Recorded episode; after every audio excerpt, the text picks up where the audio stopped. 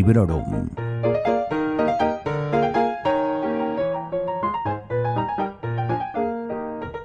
Hola, soy Vanessa y esto es Librorum. Si estás en el hemisferio norte, a lo mejor ya estás pensando en cómo vas a pasar las vacaciones de verano. Y si estás en el hemisferio sur, pues quizá también tengas a la vista unos días de descanso, aunque sin pasar calor. Para todos y para todas, tanto si te vas a la playa como si te vas a la nieve, tanto si piensas pasarte los días en remojo como turisteando por alguna ciudad. Hoy os traigo otras 5 recomendaciones de libros para meter en la maleta. En el episodio 143 que publicamos el 31 de marzo de este 2023, ya seleccioné 5 libros para las vacaciones que entonces teníamos a la vista, que eran las de Semana Santa. En esta ocasión he decidido seguir unas pautas. En primer lugar, me voy a centrar en libros poco voluminosos y voy a olvidarme de que algunas también leemos en digital. Además, he tenido en cuenta criterios como la variedad de géneros y las tramas poco complicadas. Por último, voy a hablar de algunos libros que todavía no me he leído, unos libros que están en mi lista de dependientes y que por lo tanto no puedo dar una opinión al respecto, pero sí que me cuadran para esta época tan maravillosa que tenemos por delante. Bueno, no me enrollo más y me pongo con esta lista de 5 libros recomendados para llevarte de vacaciones.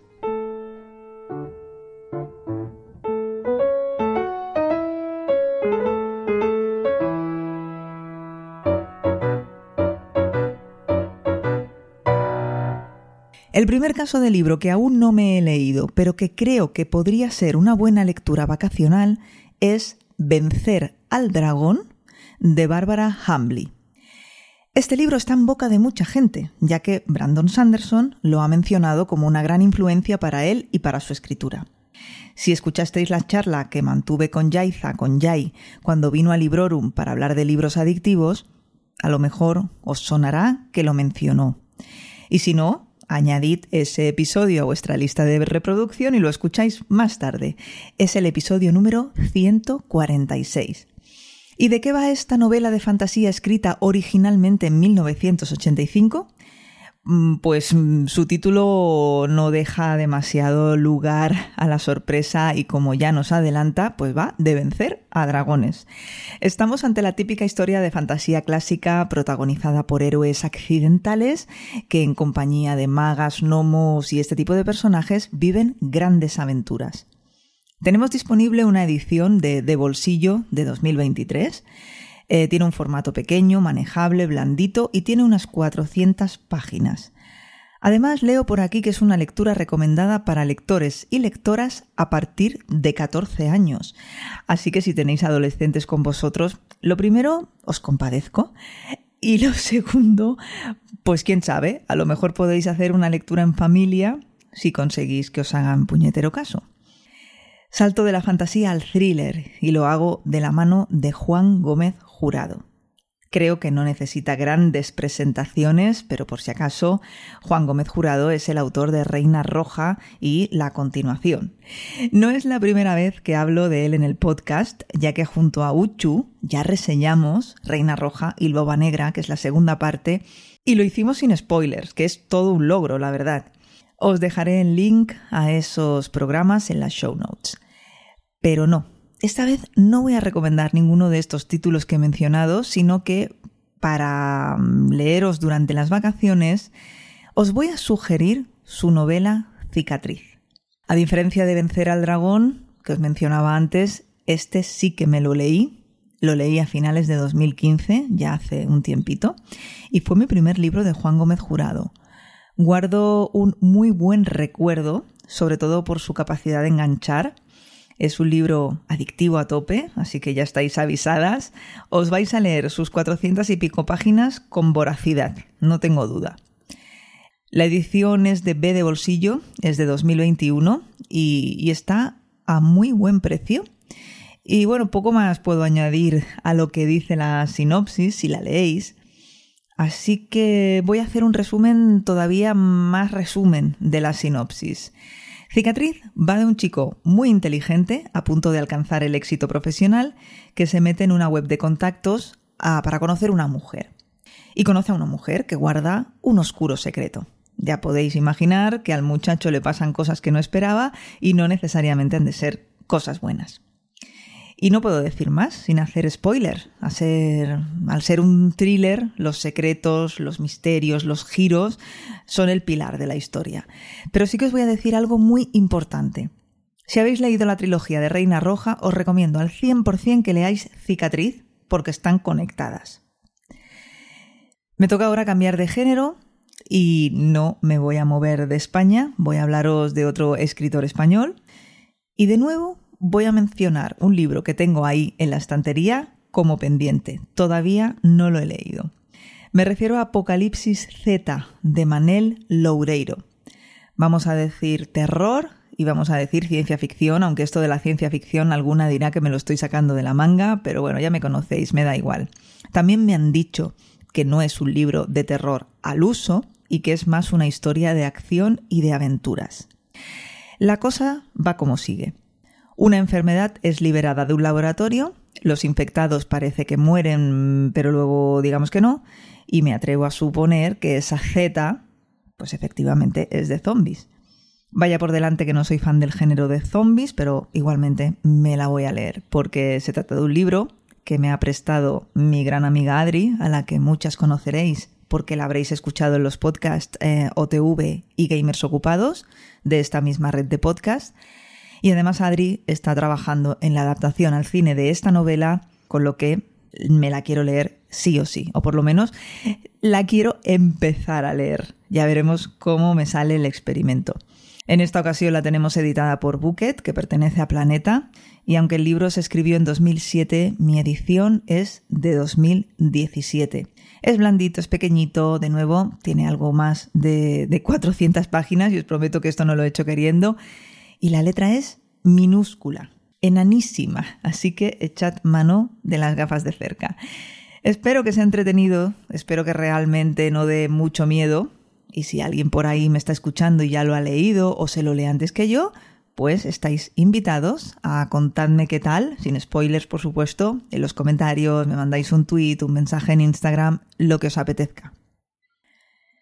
Y he pasado de puntillas sobre esto de la ciencia ficción, que lo he mencionado así, un poquito de, de rasky. He dicho que quizá Apocalipsis Z tenga su punto, pero no me gustaría obviar este gran género, aunque hoy no os traigo ninguna recomendación en especial. Hay infinidad de obras de ciencia ficción editadas en formato bolsillo. Todos y todas tenéis en mente, por ejemplo, esas novelas de Isaac Asimov tan presentes en las librerías y yo os propongo eso, que salgáis a explorar las librerías, que exploréis los catálogos, los podcasts, los blogs de reseñas. Vamos, que estoy segura de que encontraréis infinidad de obras ideales para abstraeros, para distraeros, para reflexionar. Ya conocéis las maravillas que ofrece este maravilloso género. Salid a investigar y luego me lo contáis.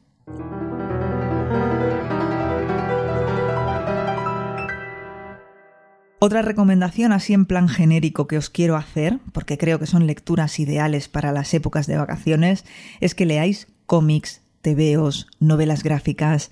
Tenéis múltiples opciones dentro de este mundo de lo ilustrado para pasar buenos ratos, para descubrir historias fascinantes, para leer, no sé, sobre superhéroes, sobre personas normales, para pasar miedo también. Y hablando de pasar miedo, quiero haceros una recomendación que es un 2 por 1 terror y libro de relatos. No sé qué me pasa a mí con el terror ahora, pero mira, creo que los libros de relatos en especial casan muy bien con las lecturas de vacaciones. Y aprovechando que Iván Ledesma se pasó hace poco por Librorum para hacernos recomendaciones de libros de Stephen King y mencionó una colección de relatos del autor, pues os voy a recomendar El umbral de la noche que tampoco lo he leído, o sea que es una recomendación un poco cogida con pinzas, pero yo os doy la información. Edita de bolsillo y de nuevo son 424 páginas, que parece que lo he hecho queriendo y os aseguro que para nada. Bueno, aquí leo además que se puede leer a partir de 12 años, cosa que sinceramente me sorprende Eso ya lo valorarán los padres y las madres si están de acuerdo con que sus hijos e hijas no duerman por las noches. O quién sabe, quizá estoy exagerando, no lo sé. En fin, este episodio que Iván y yo grabamos sobre Stephen King ha tenido una acogida brutal. Pero por si no lo habéis escuchado todavía o por si acaso queréis repetir, os recuerdo que fue el episodio número 144 y que tendréis también el enlace en las notas que acompañan a este audio en la web sons.red. Y voy ya a por el quinto y último título recomendado. Cambio de tema por completo, ahora sí que dejo el terror atrás y voy a hablaros de una novela romántica o de novela romántica y o contemporánea en general esa novela, esa narrativa contemporánea que tiene sus momentos importantes de salseo. No me digáis que no son libros ideales para leer mientras estamos tumbadas a la Bartola. Se me han ocurrido tres nombres, así a bote pronto. Liam Moriarty, Taylor Jenkins Reid y Mónica Gutiérrez. Y como he querido barrer para casa, he elegido la novela de Mónica Gutiérrez Todos los veranos del mundo, que además he leído hace muy poquito. Mónica es ya una vieja conocida para las oyentes de este podcast. Es una autora de la que os he hablado muchas veces y las que quedan. Y ya solo falta que venga como invitada un día. Pero bueno, todo se andará. Sirva esto como una invitación que le lanzo a Mónica. Así, informal. Ya hablaremos. Yo recomendaría sinceramente cualquiera de sus novelas. Pero esta, todos los veranos del mundo me parece súper apropiada para la ocasión, no solo por su título, sino también por los colores de su cubierta que nos trasladan inmediatamente a la época estival. Este es un libro sorbete de limón, tiene unas 200 páginas, es como siempre que hablamos de Mónica, un lugar feliz, y está lleno de personajes de esos que dices, pero qué buena gente, ¿no?